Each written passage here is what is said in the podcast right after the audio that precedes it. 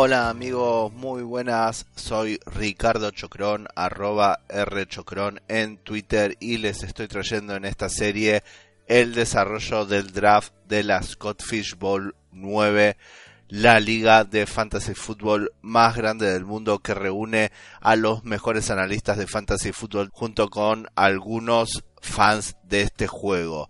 Bueno, en el día 2 nos habíamos quedado en que había llegado a elegir mi sexto jugador. Repasemos cómo estaba mi equipo. En primera ronda había elegido al running back eh, Melvin Gordon. Segunda ronda al Tyren George Kittle. Tercera ronda había ido por el coreback de los Eagles Carson Wentz. Cuarta ronda había elegido mi primer wide receiver AJ Green quinta ronda el running back de los Baltimore Ravens, Mark Ingram, y por último, como les había contado ayer, sexta ronda, eh, Cooper Cup, como les decía, había visto que todavía quedaba mucho talento en la posición de coreback y de Tyren, por lo tanto elegí el que para mí era el mejor jugador disponible, el wide receiver de Los Ángeles Rams, y la verdad que después de esa elección, salieron dos o tres jugadores más y ya finalmente el draft quedó pausado hasta el día de hoy.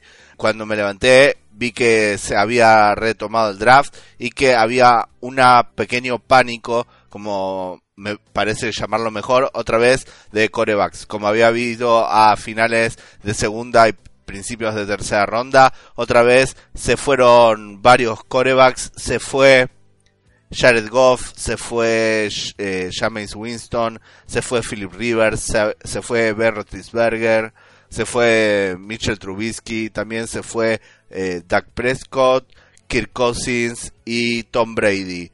Y la verdad, yo había querido irme del par de selecciones de quinta y sexta ronda con un coreback, pero había tomado el riesgo de no, de ir por un wide receiver y esperar hasta la siguiente vuelta para coreback. Y la verdad que por suerte me cayó el coreback que yo quería. Elegí la posición 7.10 al coreback de los San Francisco 49ers, Jimmy Garoppolo. Las otras opciones que barajé fueron Josh Allen, el coreback de Buffalo, y Matthew Stafford, el coreback de Detroit, que fueron justamente los dos picks que salieron después del mío. Así que mediodía del día de hoy, miércoles, eh, pude hacer esta elección y la verdad vinieron esos dos corebacks después y salió también el running back Darius Juice de los Washington Redskins y Jordan Howard de los Philadelphia Eagles. Así que eh, me vi en la posición de ya tener dos corebacks, tener dos wide receivers, dos running back, un Tyren, como les decía, Tyren todavía recién habían salido 6, eh, así que creía que iban, me iban a llegar más tarde, así que las opciones eran claramente un wide receiver más, los que más me gustaban en este momento era Sammy Watkins de los Kansas City, eh, Mike Williams de los Chargers, también estaba Jarvis Landry de Cleveland y Allen Robinson de los Chicago Bears. Y finalmente después de consultarlo y ver el ADP de cuando estaban siendo seleccionados estos jugadores en las otras divisiones de la liga, me di cuenta que el que más temprano estaba siendo seleccionado era Sammy Watkins. Sin embargo, creo que Sammy Watkins puede no tener un rol tan preponderante este año en la ofensiva de los Chiefs, a pesar de la suspensión probable de Tyreek Hill. Así que fui por mi jugador y como les decía, hay que arriesgarse en este tipo de draft. Me fui con Mike Williams como mi pick de octava ronda. Esto fue alrededor de las 12 del mediodía, hora del este de Estados Unidos. Y lamentablemente, siendo las 12 de la noche, no me ha vuelto a tocar. Se trabó el draft justamente desde de mi elección. Así que bueno, les traigo el resumen y seguramente mañana, eh, jueves por la mañana temprano, tendré dos elecciones más.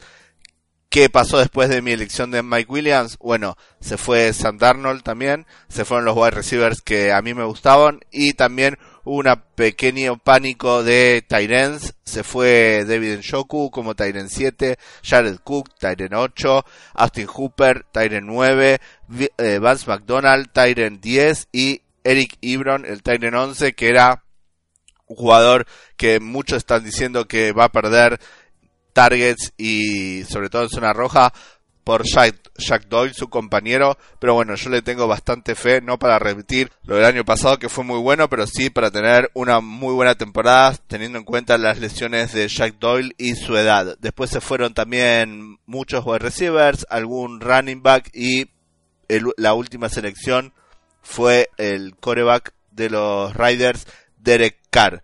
Así que esta es la situación un poquito de cara a mañana. ¿Cuál es mi estrategia? ¿Qué pienso hacer con los picks 9 y 10? Bueno, por un lado quiero asegurarme de mi tercer coreback titular, o sea, no titular mi equipo porque solo se pueden alinear dos, pero sí que sea titular indiscutido en su equipo. Pero creo que no, me, no lo voy a hacer con el pick número 9, sino que lo voy a hacer con el pick número 10. Para el pick eh, de la ronda 9 voy a ver si tal vez algún running back, algún eh, wide receiver. Todavía creo que Tyrell se fueron únicamente 11, así que puedo esperar una ronda más.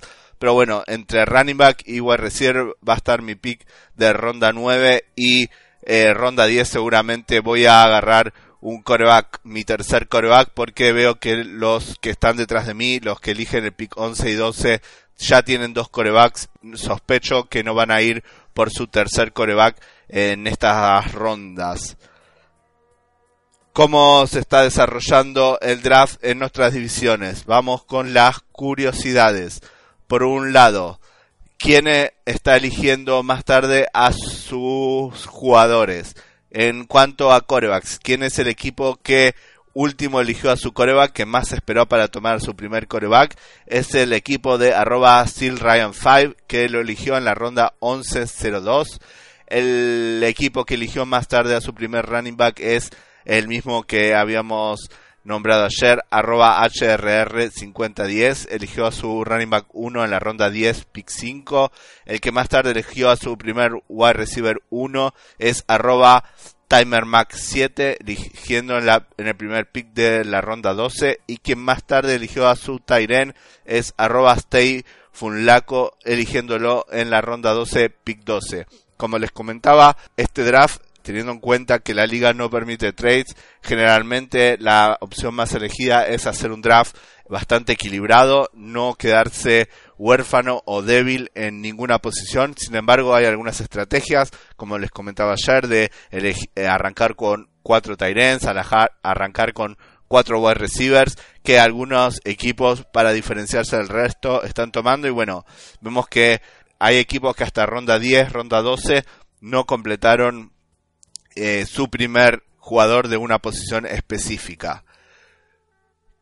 Lo que les comentaba ayer y lo, lo comenta hoy, que es algo que suele suceder mucho por esta característica de la liga de no quedarse débil en una posición, son los pánicos, los runs. Ahora tenemos la información relativa a cuáles han sido los runs más largos entre todas las divisiones. Tenemos el run de corebacks en la división Earthworm Shim de la conferencia Misceláneos, que han sido nueve corebacks seguidos. Tenemos el pánico más largo de running backs en la división Donkey Kong de la conferencia Nintendo Classics, siete running backs seguidos. El pánico más largo de wide receivers en la división Toe Sham and Earl de la conferencia Teams, ocho wide receivers seguidos. Y por último, el pánico de Tyrens más largo ha sido en la división Bill Riser and Lens Bean en la conferencia Team, que han sido cuatro Titans seguidos. Vemos de qué equipos de la NFL han sido la mayoría de los jugadores drafteados. Tenemos en tercer lugar de Los Ángeles Chargers con 468 picks. En segundo lugar, los Kansas City Chiefs, que han sido desplazados al primero con 486 picks. Y eh, llega al primer lugar los jugadores de Los Ángeles Rams con 548 picks, seguramente ayudado por sus wide receivers que son muy solicitados en rondas medias. ¿Y quiénes son la cola de los equipos que menos picks han tenido? Tenemos un empate en la última posición entre los Buffalo Bills y los Miami Dolphins con 114 picks cada uno y en la anteúltima posición los Washington Redskins con 118 picks. Por último, ¿Cuál es el draft más avanzado? Como les decía, nosotros, nos, eh, mi división, nos quedamos en la ronda 9. La conferencia Super Mario, la división Bowser está por el por la ronda 16, pick 5 y el draft más lento está en la ronda 5, pick 8, es la conferencia Doctors, la división Doctor Mundo. Como les digo, me han consultado por Twitter en arroba rechocron dudas con respecto a la liga, háganlo, tengo mis mensajes directos abiertos, así que cualquier duda que tengan, eh, entren a la página eh, de scottfishbowl.com.